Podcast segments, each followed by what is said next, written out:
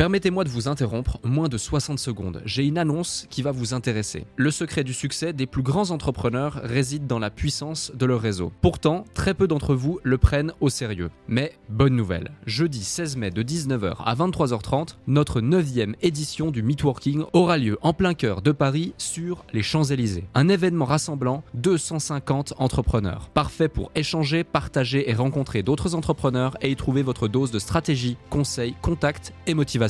Au programme, des conférences centrées sur les piliers de votre activité, vente, stratégie et état d'esprit, un cadre prestigieux, des intervenants experts de leur domaine à votre disposition pour répondre à toutes vos questions et un apéro dînatoire pour les plus gourmands. Ce n'est pas juste un événement, c'est une chance de propulser votre activité avec des conseils éprouvés et un réseau de qualité. Attention, il reste moins de 50 places. Je vous invite donc à réserver votre place maintenant avant qu'il ne soit trop tard en consultant notre site podcastledéclic.fr ou en cliquant sur le lien dans notre bio Instagram. Merci de votre confiance, hâte de vous y voir et maintenant, place à notre épisode du jour. Je viens pas d'un milieu où ma famille a un très grand réseau, ma famille est pas dans le business et donc en fait quand je côtoyais au début tous ces grands entrepreneurs, ces grands investisseurs, je les voyais un peu comme des surhommes et des surfemmes et en fait maintenant que je les côtoie tous les jours, je les connais très bien, je me rends compte que tous ces gens-là, ils sont exactement comme toi et moi et comme le voisin d'à côté. Ils ont rien de plus ou de moins que nous, on a exactement les mêmes opportunités, simplement eux, ils savent les saisir peut-être un peu mieux que certains autres. Donc en fait, il faut surtout pas avoir peur d'aller aborder n'importe qui, quel que soit son statut et quelle que soit sa richesse et sa réussite, pour s'en inspirer. Et vous verrez que si vous les traitez d'égal à égal, vous allez apprendre plein de choses.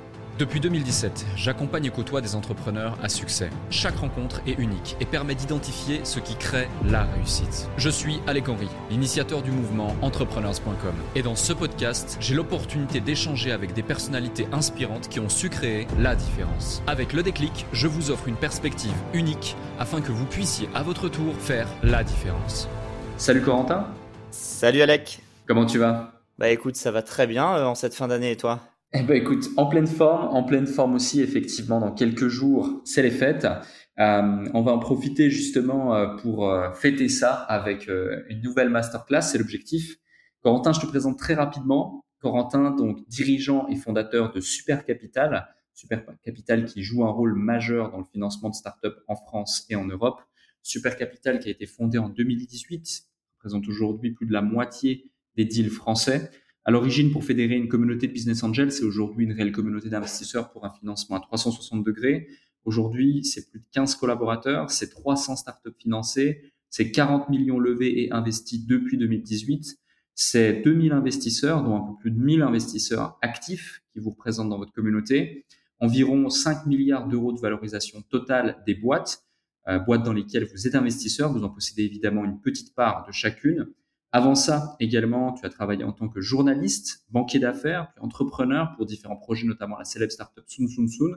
En 2017, aussi, tu commences à investir à titre personnel. Donc, on distingue bien tes investissements personnels des investissements professionnels via les véhicules d'investissement. Et jusqu'à aujourd'hui, à titre personnel, c'est plus de 275 000 euros investis dans plus de 55 entreprises différentes, avec un ticket moyen 5 000 euros. Et l'objectif aujourd'hui, c'est qu'on parle un petit peu de super capital, on parle aussi d'investissement notamment d'investissement dans les startups en France, en Europe.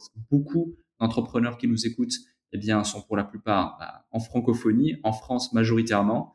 Et euh, à un moment donné ou à un autre, quand tu commences à avoir euh, des résultats, un petit peu d'argent, euh, tu as envie de diversifier, tu as envie d'investir, que ce soit dans l'immobilier ou dans d'autres types de produits, et vient le moment où tu veux commencer à investir justement dans les startups. Donc je pense que tu es euh, une des personnes idéales pour pouvoir en parler. Avant qu'on démarre euh, sur ces sujets, j'ai envie de revenir un petit peu sur ton parcours. Tu as débuté ton parcours comme journaliste et banquier d'affaires, on en parlait il y a quelques instants. Comment ces expériences t'ont-elles préparé à l'entrepreneuriat selon toi et quelles sont les compétences que tu as pu en tirer que tu appliques aujourd'hui? Bah, écoute, ouais, c'est une question assez intéressante parce qu'en fait, souvent, les gens se disent: «Tiens, c'est marrant, mais entre le journalisme et l'investissement, je vois pas de de lien», tu vois?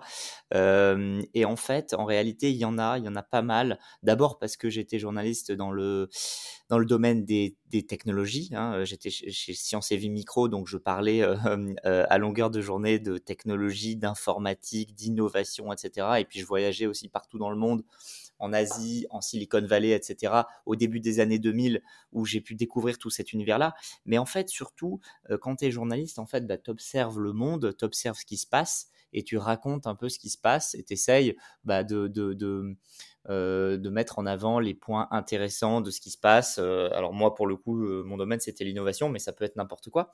Et donc, en fait, quand tu es investisseur et quand, et, quand tu es surtout à la tête comme moi d'une communauté d'investisseurs, bah en fait, ton rôle, c'est le même, ton job, c'est le même.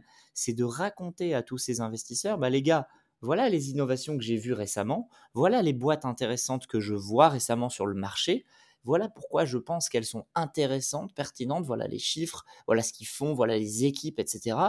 Finalement, c'est presque un peu un travail de, tu vois, de, documentaliste, d'intervieweur, euh, d'aller chercher euh, des datas et de les mettre en forme, euh, de les marketer entre guillemets et de les vendre en fait à des investisseurs. Alors, quand j'étais journaliste, je les vendais évidemment pas à des investisseurs, je les vendais entre guillemets à des lecteurs qui s'intéressaient à ce qui se passait. Et moi, aujourd'hui, je fais la même chose, mais euh, euh, je raconte pas seulement une histoire, je raconte une histoire pour que des investisseurs euh, et des gens comme toi et moi bah, puissent investir dans des startups et participer en fait à cet écosystème tech qui a vraiment émergé bah, en Californie dans les années 2000 et en France dans les années 2010 et maintenant. Hmm. Ouais, complètement. Je vois, oui, un, vrai travail d'investigation aussi finalement. Euh, ta, ta, capacité à regrouper les informations, identifier les bonnes, les moins bonnes, euh, et réussir derrière ensuite à les, à les transmettre euh, collectivement à ta communauté. Et justement, euh, on rentre un petit peu dans le vif du sujet, mais euh, quand tu fais une analyse et quand tu dois justement euh, faire cette investigation pour pouvoir savoir si déjà tu vas investir, vous allez investir, et puis la proposer à la communauté, quels sont les différents points clés que tu prends en considération pour aller chercher les bonnes informations et puis ensuite eh bien déterminer si cette information ou une autre est plus capitale qu'une autre? En fait, euh, il y a un point qui revient toujours quand tu parles à des investisseurs comme moi en startup, early stage, c'est l'équipe, l'équipe, l'équipe. Ça veut dire quoi?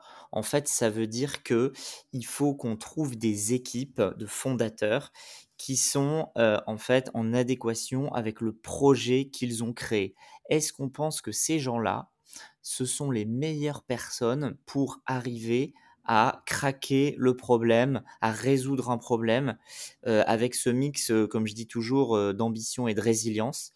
Et ça, c'est hyper difficile parce qu'il faut savoir, il faut arriver à comprendre si l'équipe que tu as en face de toi, elle va pas s'arrêter au, premier problème, elle va se prendre parce que quand tu es entrepreneur, tu te prends 10 murs ou 100 murs par, euh, par année de, de, boîte. Et donc en fait, euh, évidemment, on veut surtout pas des entrepreneurs qui vont s'arrêter à la première euh, difficulté. On veut des entrepreneurs qui arrivent à être résilients et qui, et qui, et qui restent sur le long terme et surtout qui arrivent à apprendre et à progresser. Et ça, en fait, c'est un peu le plus difficile, je pense, dans notre métier euh, de, deviner et de trouver ça, parce que en fait, bah, euh, euh, c'est pas avec simplement, enfin, c'est difficile en fait avec deux, deux visios de 30 minutes avec les fondateurs de comprendre ça et d'être sûr de ça.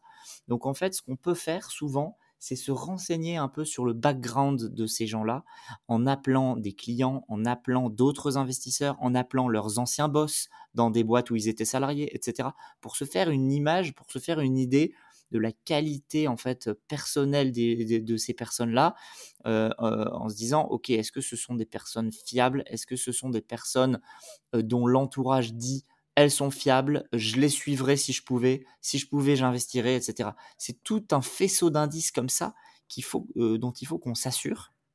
Et après, évidemment, en plus de ça, on va regarder est-ce que le business model il est solide, est-ce que les chiffres ils sont solides, et est-ce que c'est le bon moment pour nous d'investir, est-ce qu'on n'arrive pas trop tard à une valorisation trop élevée, est-ce qu'on est, euh, euh, au bon moment, et, qui d'autres, qui, qui sont les autres investisseurs qui participent autour de table également? Ouais. Voilà, ça c'est un peu les, je pense, les, les, les, trois sujets principaux qu'on regarde. Complètement.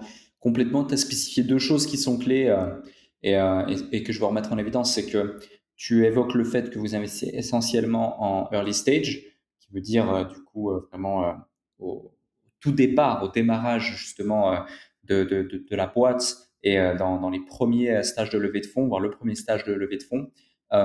et c'est pour cette raison que l'équipe est un point capital pour pouvoir investir. Elle l'est à toutes les étapes, mais elle l'est encore plus à celle-ci. Et justement, dans un monde où on sait tous que réussir à recruter les bonnes personnes, instaurer une bonne culture, fédérer son équipe, avoir des A-players, mettre en place des process, aller chercher l'efficience, euh, faire le petit, euh, euh, tu vois, extra miles qui va faire vraiment la différence à chaque fois. Euh, l'équipe est clé pour 100% des personnes qui nous écoutent aujourd'hui, qu'ils soient dans une optique de lever ou dans une optique de bootstrap et, et faire, faire du bon résultat. Euh, toi, est-ce que tu as identifié et trigger des choses spécifiques qui font qu'une équipe est solide et complémentaire? Et j'insiste sur le mot équipe parce que finalement, il y a une distinction aussi entre simplement l'équipe et le ou les fondeurs. Euh, parce que c'est pas pas finalement uniquement le ou les fondeurs, mais c'est aussi l'équipe euh, qui fait vraiment qui fait vraiment la différence. Euh, si tu si tu si tu me rejoins pas sur ce propos, hein, contredis-moi avec grand plaisir. Comme ça, on en parle. Mais toi, est-ce que tu as trigger des éléments qui font qu'une équipe est solide, une équipe est viable et une équipe va durer? Euh, Parce que finalement, euh, quand tu investis, d'autant plus en early stage, c'est pas forcément pour pouvoir faire une plus-value euh, sous euh, six mois ou un an. C'est souvent en ayant une optique de pouvoir aller chercher euh, des très belles plus-values, mais sur plusieurs années. Oui, bien sûr, exactement. Quand on rentre dans une boîte, dans mon monde, généralement, on n'en sort qu'au bout de 5-6 ans. Euh, ou 7 ans ou 8 ans même. Hein. J'étais ce matin avec un entrepreneur, ça fait 10 ans qu'il a des business angels à son capital.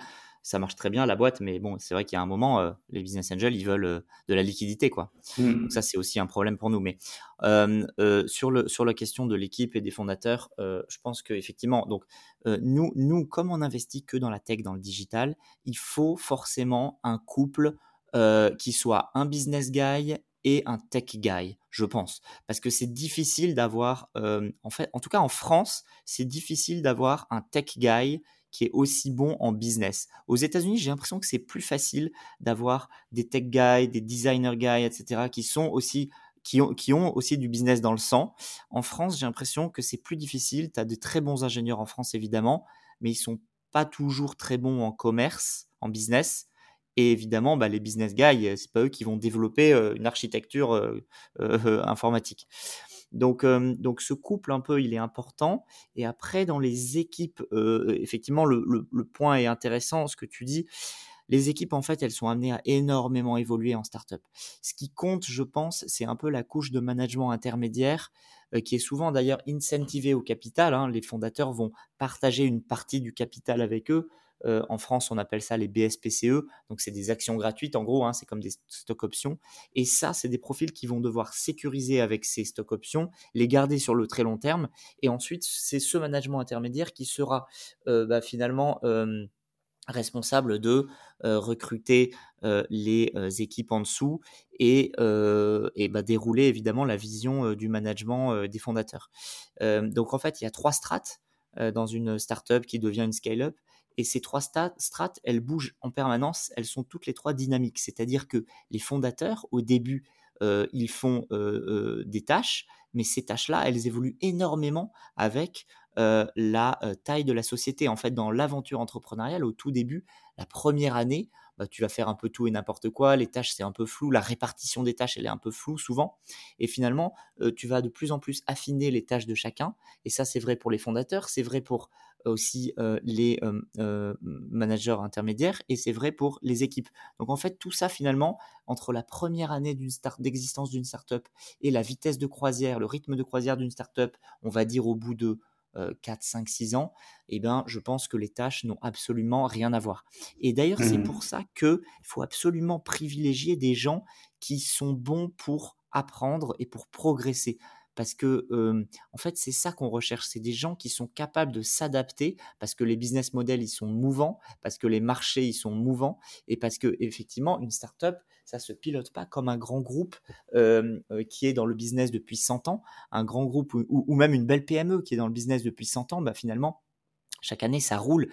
Euh, c'est pas forcément plus difficile ou, moins difficile, c'est pas ça que je veux dire. C'est qu'en fait, c'est des, des, compétences qui sont différentes.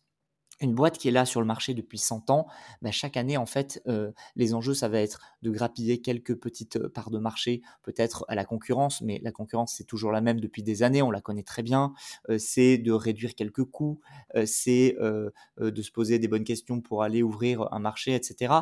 alors qu'en startup, bah, en fait, chaque mois, on va remettre en question son pricing, son business model, euh, ses équipes, euh, parce que des nouveaux entrants arrivent, parce que on voit bien que on a réussi pendant quelques mois, mais c'était finalement un coup de chance, et au bout de quelques mois, ben, on se rend compte que euh, le marché il est pas si gros pensait. Enfin, il y a tellement de questions au début, et tu sais, il y a souvent ce truc que l'on dit, mais qui est très vrai, qui est généralement soit on est bon pour pour faire émerger un projet from scratch de 0 à 1. D'ailleurs, moi, je me range plutôt dans ce cas-là soit on est bon pour ensuite passer de 1 à 10 ou de 1 à 100. On est très euh, dans les process, dans le management, etc. Euh, et, là, je pense que moi, je suis moins bon, mais je suis entouré de gens et d'associés pour le coup qui sont euh, meilleurs que moi là-dessus. Et il faut, je pense, être en fait très lucide et clair sur dans quoi on est bon et dans quoi on est moins bon. Et je pense qu'il faut se concentrer sur les zones de talent sur ses zones de force et évidemment s'entourer de gens bien meilleurs que soi là où on est moins bon. Ouais, complètement, je te rejoins. Je te rejoins et vraiment le point clé que tu évoques ici où je suis 100% d'accord, c'est amplifier vos forces et essayer de combler ou annihiler euh, vos faiblesses. Ne vous concentrez absolument pas dessus. Euh, allez chercher euh, le, le, le, le 200% de votre 100% actuel, mais n'essayez pas de chercher le 50%, le 80% de votre 20% actuel. C'est capital. Euh, je reviens sur ton parcours rapidement. Après donc avoir euh, cumulé différentes expériences, euh, journaliste, banquier d'affaires, etc., tu t'es lancé dans l'entrepreneuriat.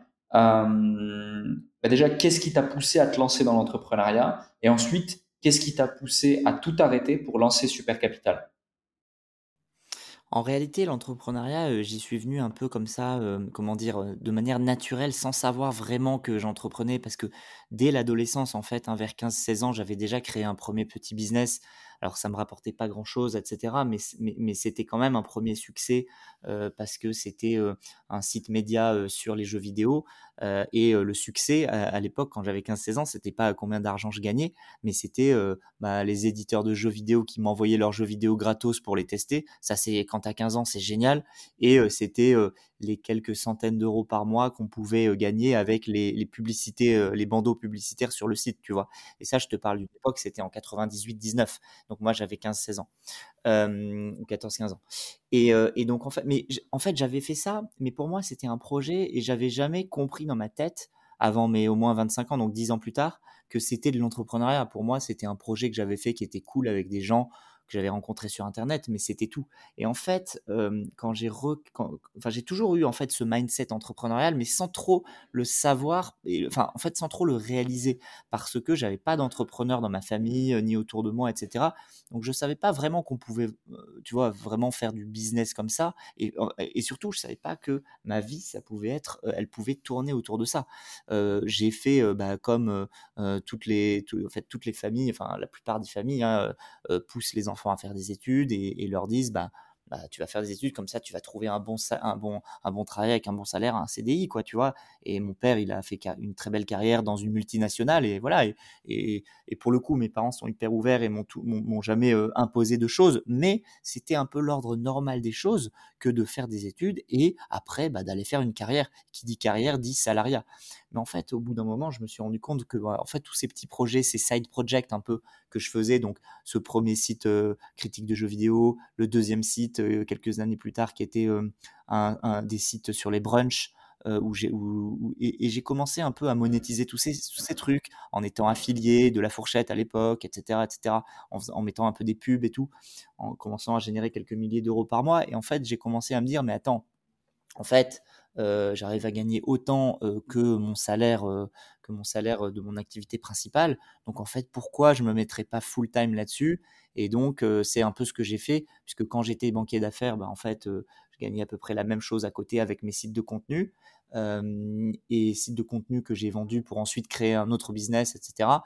Et donc en fait, bah, ça s'est fait un peu naturellement, mais et j'ai jamais eu vraiment de plan à la base de créer, de, de, d'être entrepreneur, tu vois. Je le suis devenu un peu comme ça, mais en fait, au bout d'un moment, quand tu vois que tu fais des business, ça marche, etc. Tu te dis, mais en fait, pourquoi je vais enfin jamais je vais revenir en arrière quoi. Je suis libre, je fais ce que je veux, je gagne ma vie, etc. bah en fait tu es un peu. Alors après c'est un peu dangereux parce que tu es un peu prisonnier parce que le jour où tes business ça marche moins, bah clairement c'est difficile de retourner en arrière, retourner salarié sur le marché du travail et tout. Donc tu es un peu obligé ensuite de réussir et de continuer à, être entrepreneur. Moi ça me va très bien aujourd'hui. Peut-être qu'un jour j'aurai plus de ce mindset là, je sais pas, tu vois.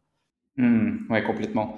Et si on revient à, Super Capital, aujourd'hui Super Capital est distingué justement, euh, est connu pardon pour se distinguer par son approche 360 du financement.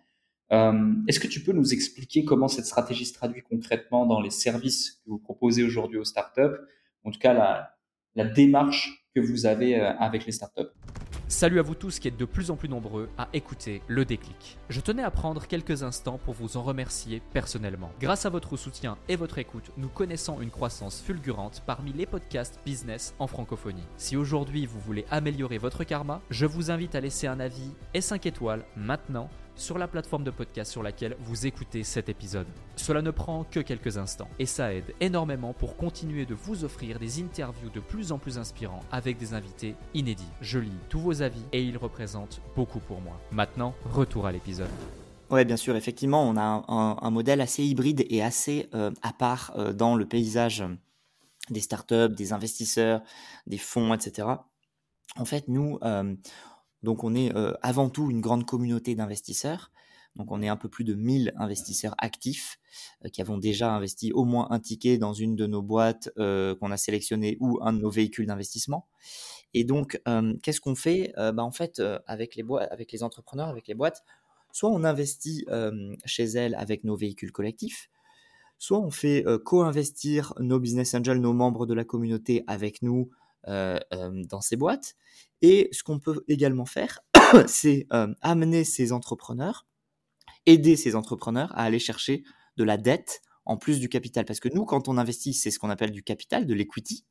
Mais en fait, dans le financement des boîtes, il n'y a pas que l'equity dans la vie, il n'y a pas que le capital, il y a aussi la dette.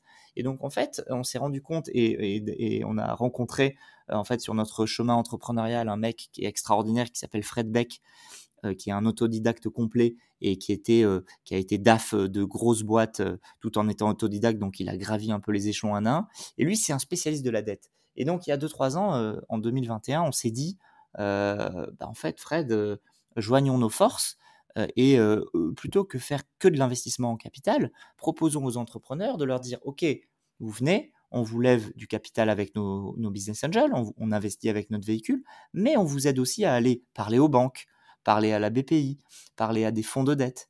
Et on peut aussi leur mettre à disposition un jour par semaine, deux jours par semaine ou plus, un DAF à temps partagé.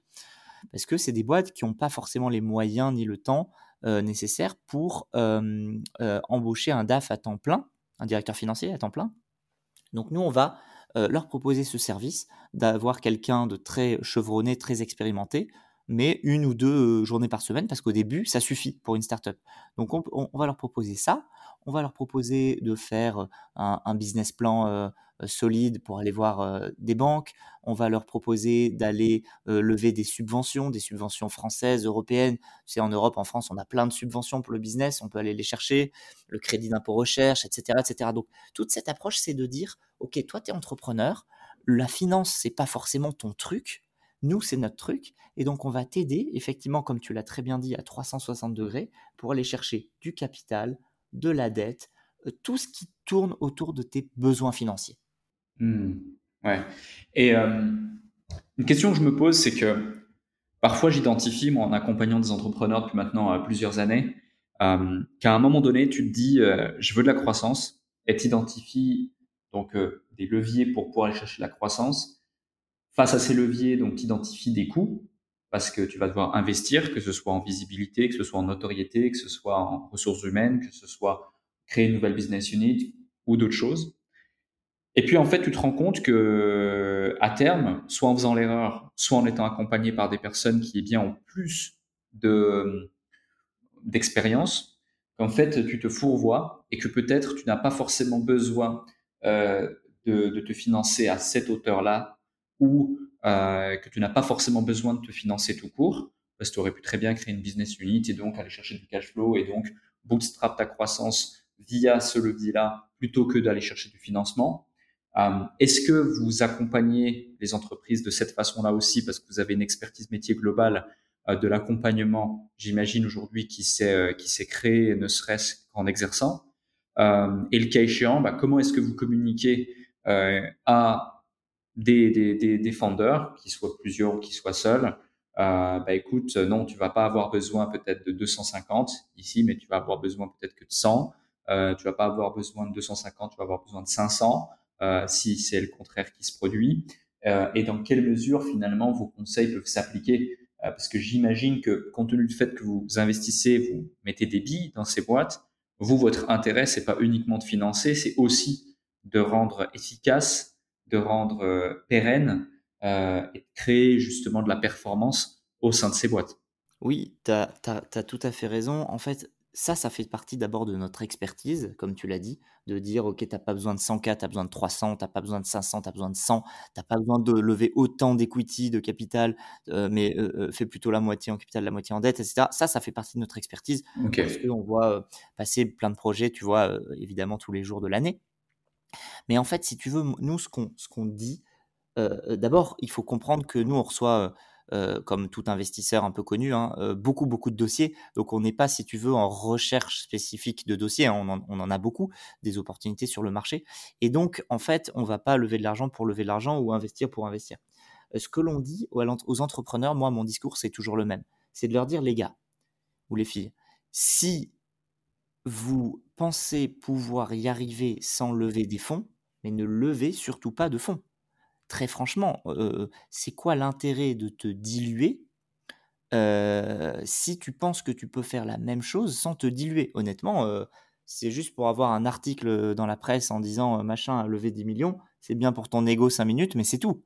Donc très honnêtement, moi je dis, je suis le premier à dire, si ta boîte elle marche super bien, si tu es cash flow positif, et si aujourd'hui ton acquisition de nouveaux clients elle est suffisante, etc., mais ne lève surtout pas. À la limite, va chercher un peu de dette, etc. Et d'ailleurs, nous, on, pousse à faire ça, mais, mais ne lève surtout pas. Pourquoi En fait, c'est quoi les raisons de lever pour les gens?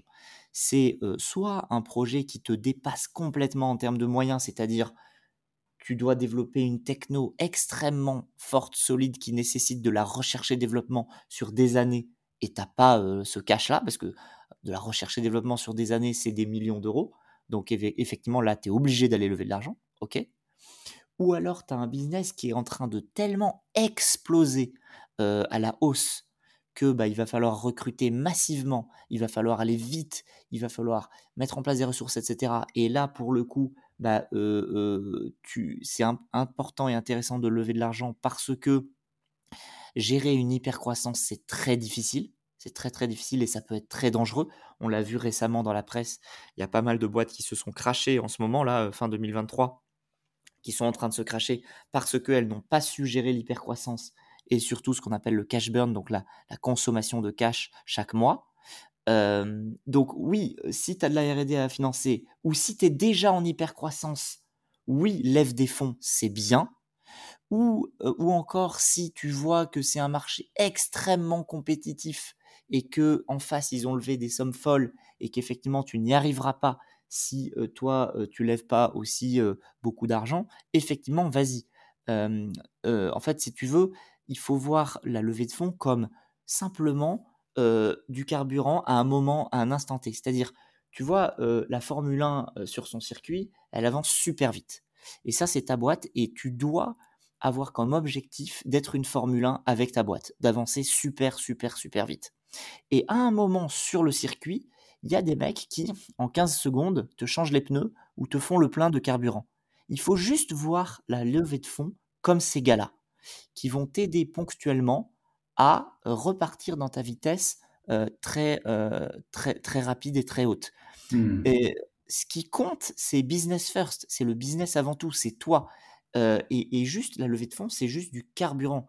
Alors certes, c'est difficile de lever des fonds, c'est difficile de convaincre des investisseurs, etc. Mais il faut surtout pas perdre de vue. Et ça, souvent, il y a des entrepreneurs qui perdent ça de vue. Ce qui est important, c'est de trouver des clients, de vendre et d'être rentable intrinsèquement. Une fois que tu as ça, tu as, une machine solide. Après, ok, mets du carburant dedans, mais c'est pas l'inverse. C'est pas je vais trouver, je vais chercher. Il y a trop d'entrepreneurs qui disent je vais lever de l'argent pour aller chercher de la croissance. Non, mmh. Va d'abord chercher de la croissance et ensuite tu lèveras du carburant pour cette croissance la gérer et, la rendre euh, exponentielle. Ouais, complètement. Complètement, au même titre qu'il y a beaucoup d'entrepreneurs qui pensent limite que les investisseurs les attendent, alors que non, c'est pas du tout le cas. Et, euh, aujourd'hui, d'ailleurs, le cash est beaucoup plus cher et beaucoup plus difficile à avoir euh, qu'il y a, qu'il, y a, qu'il y a ça encore un, deux, trois ans. Hein. C'est très très dur en ce moment. Fin 2023, toute l'année 2023 a été terrible pour le financement. L'année 2024 va être terrible encore. Cash is king.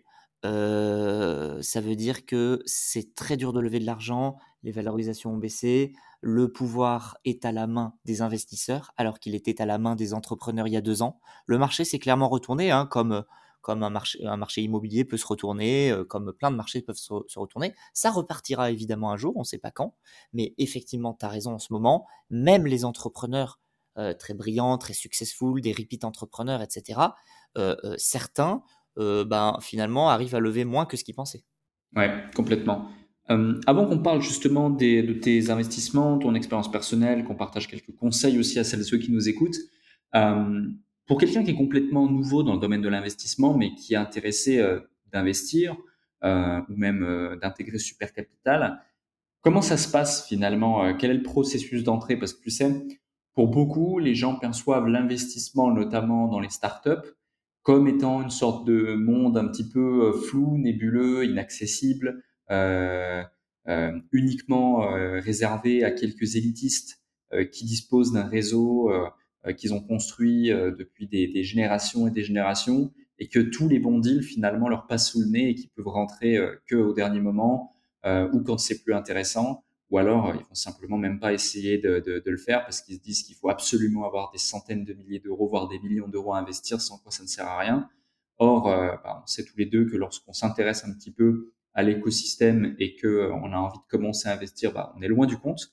Euh, donc, pour casser un petit peu cette croyance et permettre à celles et ceux qui nous écoutent de se dire ah ouais ok en fait c'est plus simple que je pensais et je peux éventuellement commencer à allouer euh, quelques milliers ou quelques dizaines de milliers d'euros par an à de l'investissement en stage dans des startups, comment faire? Alors, tout ce que tu as dit, c'était absolument la vérité. C'était 100% de la vérité pendant des décennies. Il fallait des très gros tickets minimum pour rentrer, il fallait les bons réseaux, il fallait euh, être dans un quartier à Paris, euh, etc. etc. Euh, c'était franchement inaccessible à 99% des gens. Aujourd'hui, depuis 2019-2020, c'est beaucoup plus facile. Pourquoi? Parce que d'abord, euh, on a vu euh, qu'il y a eu plein de succès entrepreneuriaux et plein de succès d'investisseurs privés, de business angels. Donc ça a donné envie à plein de gens de venir. Donc il y a une certaine partie des gens qui ont réussi à venir à entrer sur ce marché. Ensuite, les tickets minimums ont pas mal baissé. Pourquoi? D'abord, premièrement, parce que les entrepreneurs ont commencé à, à accorder beaucoup plus de valeur à ce que peut apporter un, investisseur en plus de son argent. Avant, il, réfléchissait que en, termes de combien il peut m'apporter en argent. Maintenant, il peut réfléchir aussi en termes de, en plus de son argent, qu'est-ce qu'il peut m'apporter? Il a peut-être une forte communauté sur les réseaux sociaux et cette forte communauté, bah ça, il va s'en servir pour faire levier et pour peut-être aller m'acquérir des nouveaux clients. Donc finalement, son petit ticket à 3 000 euros ou 5 000 euros, bah, je l'accepte parce qu'il va m'apporter des nouveaux clients. Ou bien parce qu'il va m'apporter une vision stratégique parce qu'il a déjà connu euh, ce que je suis en train de faire, ce que je suis en train de construire dans un autre pays ou dans une autre boîte ou à une autre échelle. Tu vois, donc ça, ça c'est hyper intéressant. Après, il y a aussi un nouveau phénomène qui date de quelques années qu'on appelle les SPV, les Special Purpose Vehicles. Ce sont des holdings qui permettent de regrouper des investisseurs et d'investir dans la boîte de l'entrepreneur. Ce qui est intéressant pour l'entrepreneur, c'est que ça lui fait une seule ligne d'investissement à gérer, un seul investisseur à gérer, le véhicule. Et dans ce véhicule, il peut y avoir 100 personnes, 100 investisseurs différents. Et donc, évidemment, chacun de ces investisseurs peut mettre un petit ticket de 2 ou 3 000 euros, alors qu'avant, il fallait mettre 20 ou 30 000 euros en direct pour rentrer dans une boîte. Et ça, c'est AngelList aux États-Unis qui a démocratisé ça. AngelList est, une plateforme qui est devenue, euh, plus qu'une licorne, hein, valorisée plusieurs milliards, qui est une, boîte qui, marche très fort et qui a eu une, qui a eu une approche du marché hyper intéressante. Elle a dit, en gros, euh, ce, euh, ce monde du business angel et de l'investissement en startup, il fonctionne par communauté. Et donc, on va recréer des communautés en ligne sur la plateforme AngelList. Et ça, ça a été le gros succès d'AngelList, c'est de dire, tout un chacun, entre guillemets, hein, tout un chacun qui est bien introduit dans l'écosystème, peut, chez nous, sur AngelList, créer sa propre communauté d'investisseurs et dire, voilà, j'ai sélectionné un deal, une société, je la partage à mon réseau, à, ma communauté d'investisseurs, et chacun des investisseurs investit une petite somme, et donc ensuite, euh, chacun est investisseur, actionnaire de la cible. Et ça, AngelList a popularisé ça, a démocratisé ça entre le milieu des années 2000 et jusqu'à la fin des années 2010, 2020, etc. Et en France, on a un certain nombre d'acteurs qui ont commencé un petit peu à copier ça. Donc nous, on a été parmi les premiers en France à copier un peu ça avec Super Capital. Mais nous, on ne reste simplement qu'une seule communauté, alors que Angelist, c'est une plateforme sur laquelle il y a des centaines de communautés. Et aujourd'hui en France, depuis euh, quelques temps, depuis à peu près un an et demi, donc l'année 2022, il y a des acteurs comme Roundtable, donc euh, table ronde, euh, Roundtable, qui permettent justement de gérer plein de communautés d'investisseurs. Et nous, on travaille avec eux pour justement gérer notre communauté d'investisseurs, créer des véhicules d'investissement de manière rapide, avec une bonne UX, avec une bonne user experience et pour un prix vraiment très bas et ça, c'est vraiment des acteurs qui, réussissent à démocratiser ce marché de l'investissement en startup euh, depuis quelques années. Mais finalement, c'est très récent. Et donc, je pense qu'il va se passer dans la décennie 2020-2030 la même chose en Europe qu'il s'est passé dans la décennie 2010-2020 aux US. Ok, complètement, ouais. Et d'où ce positionnement aussi sur, euh, sur l'Europe de votre côté. Revenons un petit peu dans le passé, avant même la création de Super Capital. En 2017, tu prends la décision justement euh, de commencer à investir à titre personnel. Euh, comment est-ce que tu t'y prends? Comment est-ce que tu acquis les connaissances nécessaires? Comment est-ce que tu as trouvé et sélectionné les informations pertinentes pour faire tes premiers pas en tant qu'investisseur au départ? Parce que c'est typiquement peut-être quelque chose que quelqu'un qui nous écoute aujourd'hui, intéressé par ce podcast, se pose. Euh, dans ton cas, comment tu as fait? Alors c'est marrant parce que tu vois, 2017, c'est il y a 6 ans, donc 6 ans, c'est pas beaucoup de temps, mais en même temps, c'est une éternité dans l'écosystème startup. Pourquoi je te dis ça? Parce qu'en 2017, si tu tapais pacte d'actionnaires ou investir en startup sur Google, très franchement, tu trouvais quasiment aucune information. Alors moi, j'avais la chance d'être déjà dans l'écosystème startup depuis longtemps, comme je te l'ai dit avec euh, mon passage en journaliste tech chez Science et Vie, mais également euh, banquier d'affaires euh, spécialisé dans les sociétés tech chez Chausson Finance. Et donc, en fait, tout ça, je connaissais, j'avais un vernis culturel là-dessus. Euh, juste, je, pensais que c'était pas pour moi parce que euh, j'avais vu mes boss euh, de l'époque, j'avais vu tous mes mentors, etc. Et je voyais qu'ils investissaient des tickets genre 50 000, 100 000 euros dans une seule société. Et moi, en 2017, j'avais pas du tout les moyens d'investir ça, évidemment. J'avais les moyens d'investir 1000 euros, 2000 euros, peut-être 5000 euros, euh, et c'est tout. Et donc là, c'était très difficile à l'époque parce que finalement, il y avait quelques plateformes de crowdfunding sur lesquelles tu trouvais pas forcément beaucoup de deals qui m'intéressaient parce que tu trouvais pas beaucoup de deals tech digital. Euh, il y a quelques exceptions. Hein, euh, par exemple, Revolut était au début sur une plateforme de crowdfunding. C'était un deal magnifique. Hein, mais de manière très générale, il y avait plein de projets brick and mortar, donc de, de, sociétés qui sont pas forcément très scalables. Donc c'était difficile. Et en fait, comment j'ai fait moi? Bah, en fait, j'ai commencé à faire ce qu'on appelle du service for equity, c'est-à-dire de dire à des start à des entrepreneurs, bah, écoute, moi, je peux t'accompagner sur la construction d'un business plan, sur le développement commercial, sur la stratégie, ou bien siéger à ton board, etc. etc. Et si tu es OK, tu peux me payer moitié en cash, donc moitié sur facture, et moitié en equity, donc moitié en part de ta société. Et ça, ça a marché avec deux trois boîtes. J'ai commencé à, du coup à être actionnaire de quelques boîtes sans débourser en fait d'argent, mais simplement en troquant mes services contre bah, une partie de la rémunération. Au lieu de me faire payer tout de suite, bah, je me fais payer en equity, donc en part de la société. Donc ça, ça m'a permis de mettre un pied en fait dans ce monde-là et et d'afficher un peu partout que bah voilà, j'étais actionnaire de certaines startups. Donc ça commence à, intéresser quelques personnes, quelques entrepreneurs. Et parallèlement à ça, je commence à mettre quelques petits tickets de 1000, 2000, 5000, 7000 euros dans des sociétés qui sont autour de moi, des sociétés de copains de copains ou des sociétés où je m'entends bien avec le dirigeant, etc., etc. Donc finalement, en 2017-2018, voilà, j'ai investi comme ça 6 ou 7 petits tickets qui me permettent d'amorcer en fait le jeu, c'est-à-dire de mettre un pied dedans. Et ça, je le recommande à tout le monde de manière générale, et d'ailleurs pour tout dans la vie, il faut commencer pour apprendre, il faut faire pour apprendre. Et donc, moi, je, pense que tu peux pas comprendre ce que c'est que l'investissement en startup si tu n'as pas investi au moins 3 ou 4 tickets, même s'ils sont tout petits, dans des startups pour suivre un peu ce qui se passe et comment ça se passe et le process, comment il se passe de A à Z. Complètement. Complètement. Et justement, aujourd'hui, tu as investi dans plus d'une cinquantaine de startups à titre personnel ce qui est quand même, euh, ce qui est quand même énorme, euh, que ce soit sur des tickets de 1000, 2000, 5000 ou plus, que ce soit sur des tickets, des deals dans lesquels tu vas pouvoir avoir une partie d'equity en échange de ton expertise et ta contribution. Comment tu gères la diversification de, la diversification, pardon, de ton portefeuille d'investissement personnel?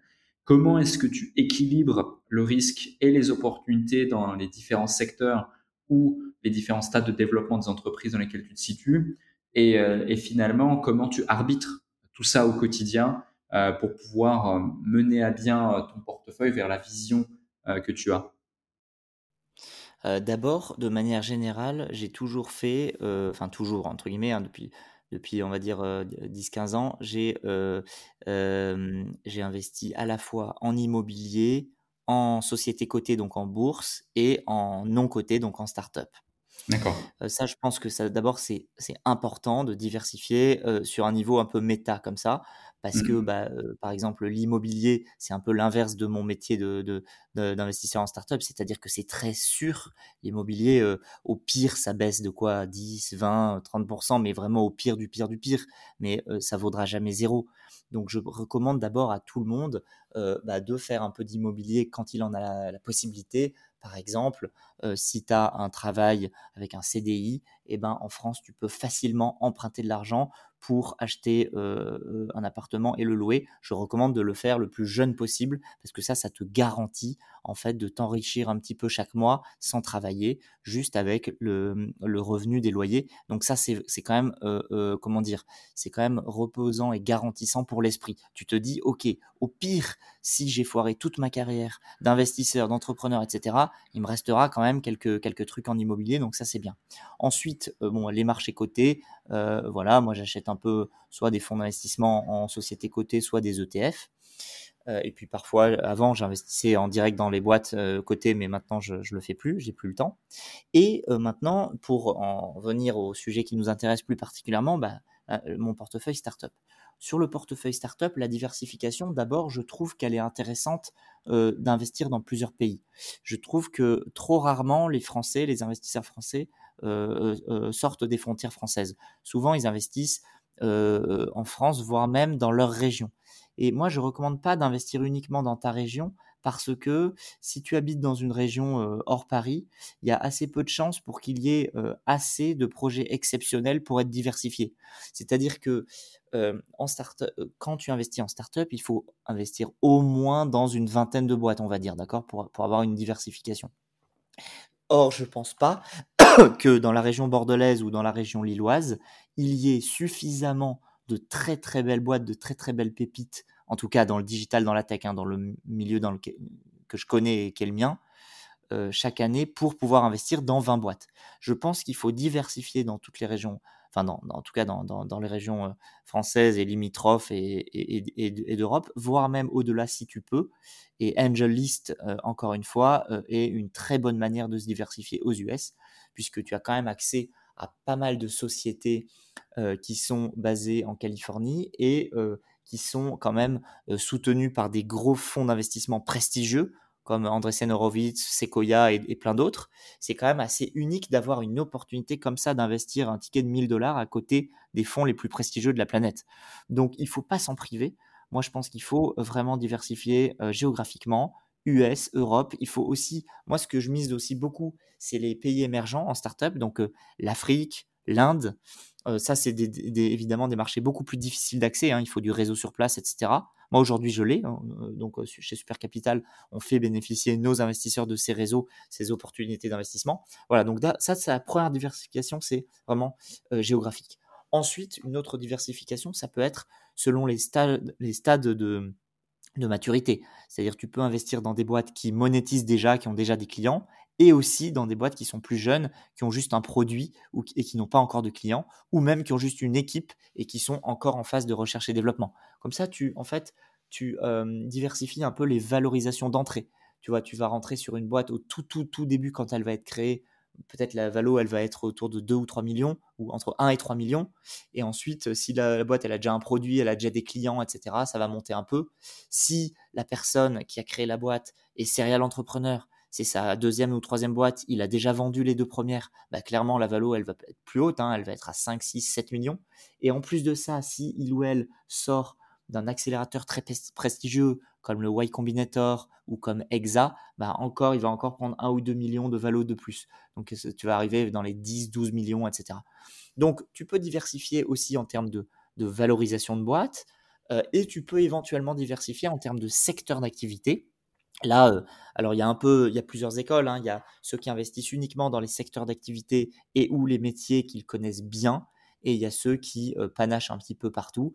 Nous, on panache un petit peu partout, euh, du moment que dans le business model, il y a de la tech, il y a du digital.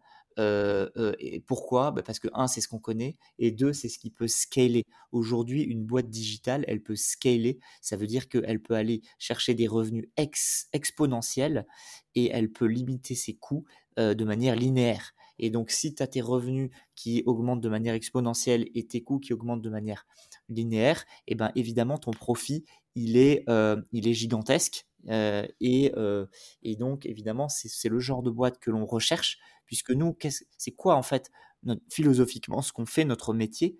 C'est en fait, c'est comme un marchand de biens en immobilier, c'est-à-dire qu'on on entre dans une boîte à une valeur la, la plus basse possible, et on va sortir d'une boîte sur une valeur la plus haute possible. Ça veut dire j'achète bas et je revends haut.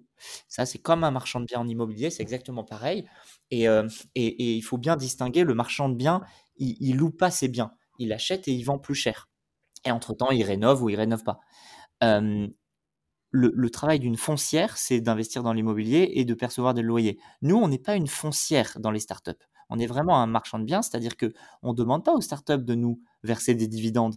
On leur demande pas euh, euh, de nous verser de loyers. Euh, on leur demande de performer et de valoir suffisamment cher pour un jour intéresser un acquéreur qui paiera très cher et sur lequel on fera une belle plus-value.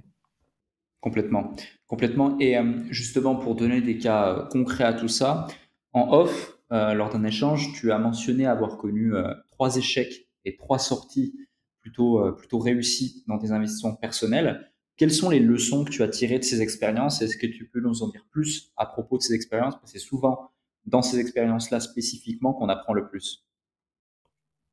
Ouais, écoute, en fait, sur les échecs, qu'est-ce que je peux te dire? Je peux te dire que euh, alors, il y a plusieurs cas. Il y a un cas où j'étais rentré sur une valorisation beaucoup trop haute et en haut de cycle, en haut de marché. Et donc, finalement, la boîte était survalorisée. Et en fait, quelques années plus tard, ou quelques ouais, 18 mois plus tard, quand elle est rentrée en bourse aux États-Unis, bah, en fait, le marché s'était retourné. Et donc, elle est rentrée sur une valorisation bien inférieure à, à celle sur laquelle j'étais rentré. Donc, ça, c'est une première, un premier learning, c'est de dire si tu es investisseur early stage, tiens-toi à l'early stage. C'est-à-dire, moi, j'aime investir dans les startups jeunes. Je connais les startups jeunes qui ont entre 0 et 3 ans d'existence. Je ne suis pas du tout un spécialiste des boîtes qui ont 10 ans d'existence et qui vont bientôt rentrer en bourse. Ça, ça a été ma grosse erreur de faire ça pour, ce deal-là. Ensuite, les autres deals, je pense notamment à un deal sur lequel j'avais une forte confiance dans le dirigeant parce qu'il me paraissait très très sûr de lui. Mais finalement, il faut savoir déchiffrer un dirigeant et de se dire, attends, est-ce que, ok, il a l'air sûr de lui, c'est bien, c'est une bonne, c'est un bon point, mais est-ce qu'il est juste sûr de lui pour me survendre sa boîte? Ou est-ce qu'il est sûr de lui parce qu'il il a un plan B, C, D Et pour le coup, cet entrepreneur-là, auquel je pense, il n'avait pas de plan B et il s'est retrouvé en fait un peu comme un con tout d'un coup sans cash, sans pouvoir relever d'argent et pris à la gorge et son produit n'était même pas fini. Et donc en fait, si tu veux, ça, j'avais même pas compris que c'était possible qu'il lui arrive ça parce que au moment où j'ai investi chez lui, il m'avait dit avoir tout bordé avec l'agence de développement de son produit. Tout paraissait vraiment sur les rails. C'était, en fait, le, problème de cette personne-là, c'est que c'était quelqu'un qui était issu d'un grand groupe. Et donc, dans un grand groupe, tu n'as jamais de problème de cash. En fait, tu as des problèmes juste de délai, de budget, de management, etc. Mais tu n'as jamais de problème de cash dans les grands groupes puisqu'ils ont, ils ont un cash quasi infini. Et donc, en fait, il, était, il avait toujours ces mêmes réflexes de grande boîte et il était, je pense, très bon manager, très bon gestionnaire, etc. Sauf qu'il n'avait pas intégré un truc, c'est que quand tu es une startup, bah en fait, tu es tout seul et ton cash, bah, euh, il n'est pas extensible. Et en fait, euh, une fois que tu as levé un peu d'argent, que tu as emprunté un peu d'argent, etc., il faut faire tes preuves rapidement. Parce que si tu fais pas tes preuves rapidement, bah, en fait, plus personne va venir te prêter de l'argent et plus personne va vouloir investir chez toi. Et donc, tu vas mourir. Et donc ça, c'est aussi quelque chose que j'ai que j'ai compris avec cette expérience-là. ça, c'est un peu les, les, expériences négatives noires. Après, sur les, sur les expériences positives, c'est un peu toujours pareil. C'est-à-dire que quand une personne m'est recommandée plusieurs fois par plusieurs personnes différentes qui l'ont déjà côtoyé, qui ont déjà travaillé avec lui ou elle, et qui me disent c'est une personne en, laquelle on a toute confiance, il travaille bien, euh, il, il, lâchera rien, etc. Bah là, tu peux être sûr que, euh, euh, alors tu feras peut-être pas forcément un multiple de dingue, mais tu perdras pas ton argent quoi qu'il arrive. Avec une personne travailleuse, honnête et qui lâche rien, qui est résiliente, au pire, ce qui se passera, c'est que il arrivera à revendre à peu près la boîte et tu récupéreras à peu près ton argent. Voilà. Alors que avec une personne qui a une personnalité très différente, un peu vendeur de rêve, un peu à la limite de l'arnaque, et puis euh, euh, un, peu, un peu show-off en disant euh, Ok, moi je vais révolutionner tel secteur, et puis finalement tu grattes et il n'y a rien derrière, bah ça c'est toujours les mêmes profils. C'est les profils qui, un an après, reviennent te voir en te disant bah, Il faut que je fasse un bridge, il faut que je relève de l'argent parce que bah, j'ai pas réussi, machin, et ils vont revenir te voir deux ans après et trois ans après, ça va toujours être la même histoire. Et en fait, ces gens-là, il faut couper, il faut être très euh, froid dans son approche du réinvestissement. C'est-à-dire de se dire, j'investis dans une boîte. Si, euh, quelle est ma politique de réinvestissement? Si dans un an ou dans deux ans, cette boîte-là, elle a fait les milestones qu'elle avait, qu'elle avait dit qu'elle ferait, elle a atteint ses objectifs, elle a fait, voire même mieux que ses objectifs, euh, elle, a, elle m'a envoyé des reportings régulièrement et elle a bah, fait une belle croissance, etc. Bah oui, je réinvestis. Et si cette boîte, elle n'a pas fait ça, eh ben non, je réinvestis pas. Et il faut être assez ferme sur sa politique de réinvestissement parce que tu peux vite te retrouver à financer des gouffres, euh, euh, des gouffres financiers. Et donc en fait, ces gouffres, bah, c'est rarement bon. Hmm. Et justement, c'est extrêmement intéressant cette notion de gouffre de réinvestissement parce que finalement, tu vois, si je me mets dans, dans la tête d'un investisseur, imaginons j'ai posé un premier ticket, euh, là ça continue à avancer, on est plusieurs investisseurs, ça a l'air plutôt, ça a l'air plutôt intéressant, les choses se passent bien, les gens ont l'air sérieux, mais finalement, ils n'ont pas quand même les résultats. Ils demandent davantage de cash. Euh, ils n'ont pas forcément euh, euh, pris des mauvaises décisions, ou en tout cas, pas les pires décisions par rapport à la première levée. donc, tu te dis, allez, je vais remettre un ticket. finalement, comment identifier, comment faire pour ne pas se faire avoir dans ce cas de figure?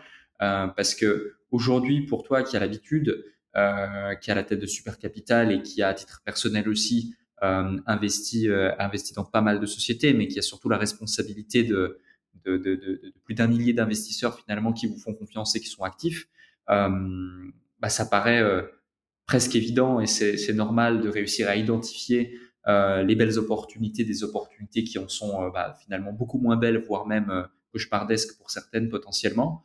Euh, comment on fait finalement?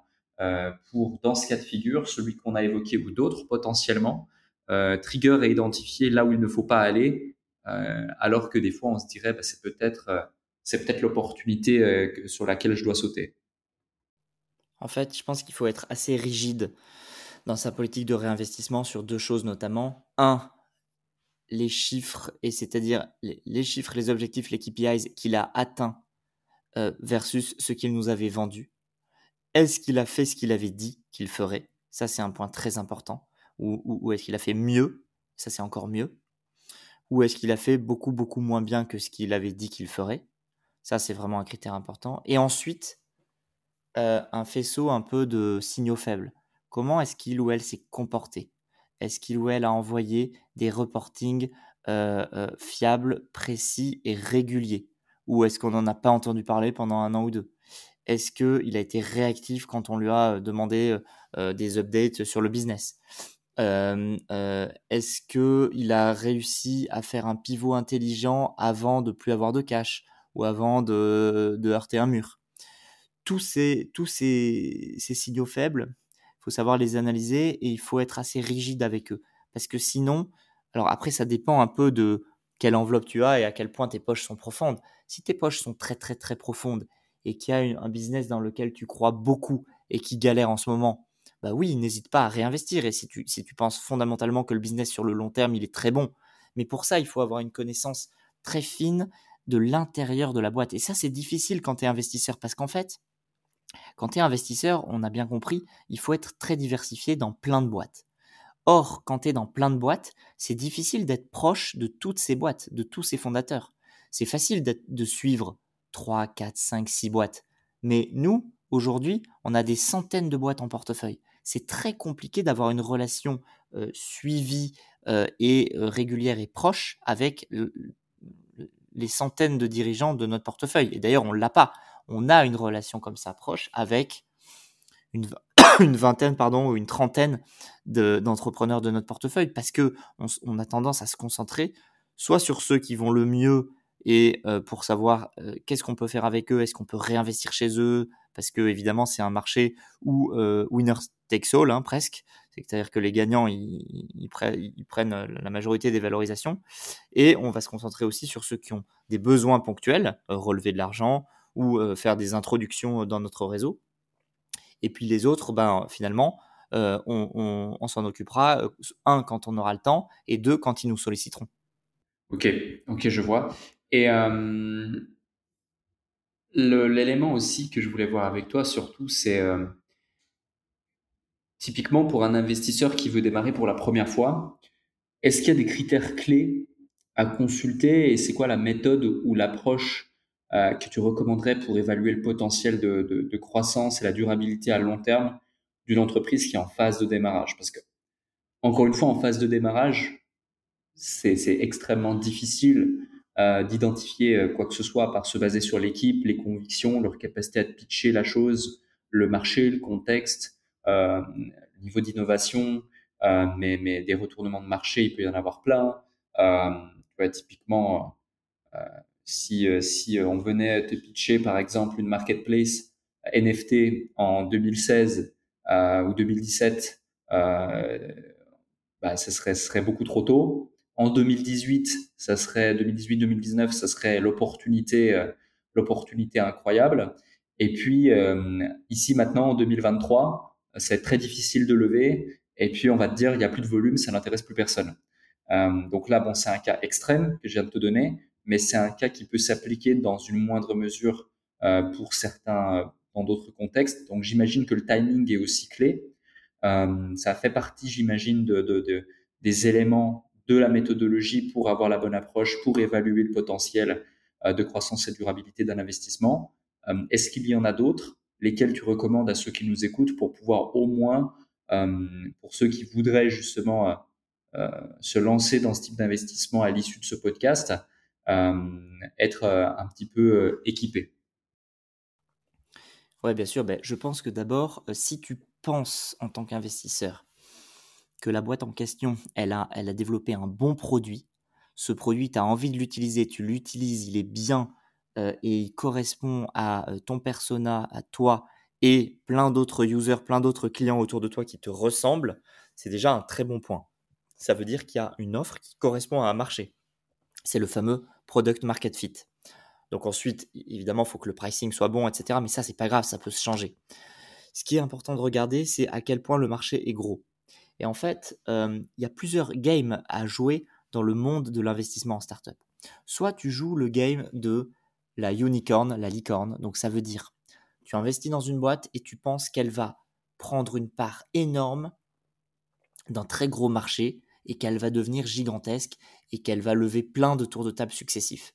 Ça, c'est un peu les beautiful unicorns qui brillent un peu. Et ça, il y en a seulement quelques dizaines en France et quelques centaines aux US, versus les dizaines de milliers ou centaines de milliers de boîtes qui se créent chaque année.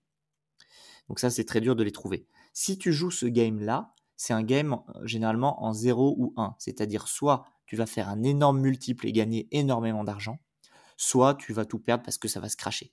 Donc c'est très très très risqué. Euh, et si tu joues ce game-là, à la limite, ta valorisation de sortie, elle sera à 1 milliard ou plus. Et finalement, euh, tu t'en fous un peu de à quel moment tu rentres. Est-ce que tu rentres à 10 millions, 20 millions, 50 millions de valo Peu importe en fait, parce que de toute façon, tu feras un gros multiple quoi qu'il arrive. Maintenant, si tu... Mais donc ça, c'est quand même très rare. Hein. Il faut bien comprendre que c'est très rare. Maintenant, si tu joues un autre game, tu peux jouer un autre game qui est, euh, tu te dis, en France, la plupart des boîtes, elles se vendent entre 10 et 100 millions. Donc on est très loin du milliard, entre 10 et 100 millions. Donc tu te dis, allez, en moyenne, elle va se vendre, je sais pas, dans les 30-40 millions. Donc si tu vises une exit à 30-40 millions de valo, et que euh, toi tu veux faire un multiple, disons, de x10, eh ben, il faut pas que tu rentres sur une valorisation plus chère que 3 ou 4 millions, d'accord? Grand maximum. Donc ça veut dire que euh, dans un cas, la valorisation, tu t'en fous un peu dans le premier cas parce que tu sais que ça va aller très loin. C'est un mec ou une nana qui a une ambition énorme et qui, qui, qui, qui, ne lâchera rien tant que sa boîte vaudra pas un milliard ou plus. Et dans un deuxième cas, tu as des entrepreneurs qui sont un peu plus réalistes, un peu moins ambitieux, mais c'est pas grave, et dont tu te, tu te dis que ces gens-là, s'il y a une belle offre sur la table pour racheter leur boîte à 20 millions, ils la prendront. Et on les comprend, parce que 20 millions, c'est quand même beaucoup d'argent. Et donc finalement, si tu te dis ces mecs-là, ils peuvent monter facilement une boîte à 20 millions et accepter une propale de l'acheteur, ça c'est très important aussi, c'est de savoir est-ce qu'il y a des acquéreurs sur ce marché, est-ce qu'il y a des boîtes qui sont capables de mettre ces sommes pour acheter une boîte, est-ce qu'il y a déjà eu des transactions là-dessus? Si c'est le cas, eh ben, tu peux rentrer dans la boîte sur une valeur de 2 ou 3 millions et faire ton x10. Pourquoi je, parle de x10 Parce que c'est généralement un bon benchmark à prendre parce que sur 10 investissements en startup que tu vas faire, il y en a 6 où tu vas tout perdre généralement. Il y en a 3 où tu vas à peu près récupérer ton argent. Et il y en a une, euh, une ou deux où tu vas faire des multiples intéressants de x5, x10, x20 ou plus. Et là, il n'y a pas de limite. Et donc ça, évidemment, c'est euh, des multiples qu'il faut euh, que tu ailles essayer de chercher. Et donc moi, ce que je conseillerais, c'est de mixer un peu les deux approches c'est-à-dire de faire des gros paris sur des boîtes qui peuvent être énormes mais qui sont très risquées, et mixer un peu le risque avec des boîtes qui ne vaudront jamais un milliard, mais dont tu penses qu'il y a une forte probabilité pour qu'elles existent à 20 ou 30 millions de valo. Et si tu es rentré sur 2 ou 3 millions, bah, tu fais ton x10 et tu es quand même assez content. Tu vois? Et donc, euh, donc voilà un peu les, deux games que tu peux jouer dans le early stage euh, et qui sont tous tous les deux très différents et, ça va euh, nécessiter de regarder des choses différentes dans la boîte. La valorisation, dans un cas, elle est importante et dans l'autre cas, elle n'est pas importante. Le marché, dans un cas, il est important qu'il soit très gros. Dans l'autre cas, s'il n'est pas très gros, c'est pas très grave.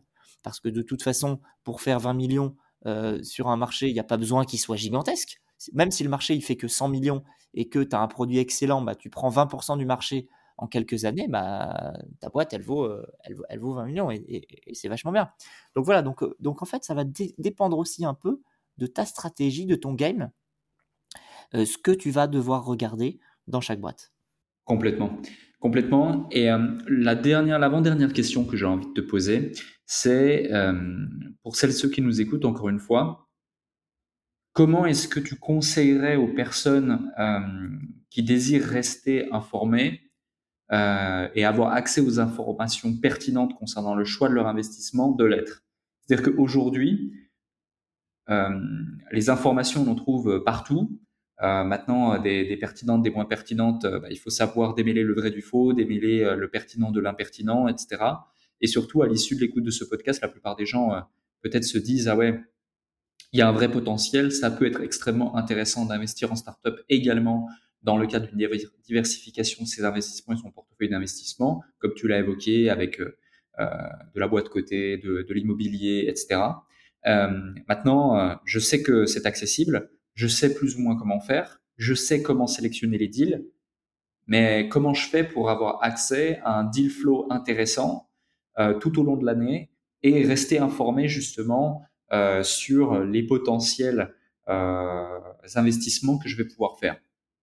En fait, ça, il y a plusieurs niveaux. D'abord, le premier niveau que tu peux faire quand tu te lances vraiment euh, from scratch là-dedans, c'est de faire du réseau. Alors, soit tu as déjà un bon réseau et autour de toi, tu commences à dire que bah, tu es intéressé par investir dans des boîtes, forcément, tu as des dossiers qui vont arriver à toi.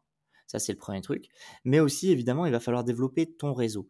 Et donc, euh, chacun va avoir sa stratégie pour développer son réseau.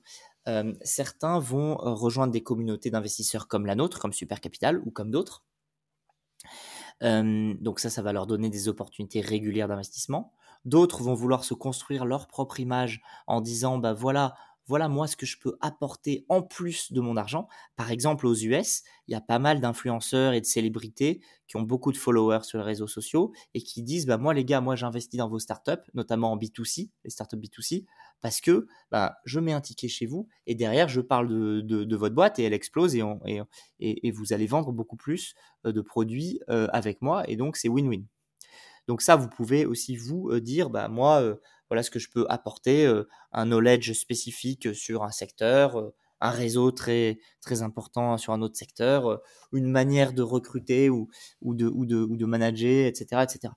Donc il y, a un peu tous ces, toutes ces possibilités qui, qui s'offrent à toi, rejoindre une communauté, te différencier, émerger des autres investisseurs et surtout, je dirais, rester toujours un peu à l'affût dans, dans, dans tous les, comment dire, dans tous les milieux, dans tous les cercles. En fait, avant, tu l'as dit, effectivement, il y avait que des deals un peu élites et ces deals, ils se refilaient un peu sous le manteau et si tu n'étais pas dans le cercle, bah, en fait, tu n'étais pas au courant. Sauf que maintenant, ça, c'est toujours un peu vrai en partie, mais il y a aussi quand même plein de, de deals qui passent dans plein de réseaux, dans plein de groupes, et pas forcément que des réseaux d'investisseurs d'ailleurs. Tu vois, des réseaux business, euh, ton réseau même personnel, dans tes amis, etc.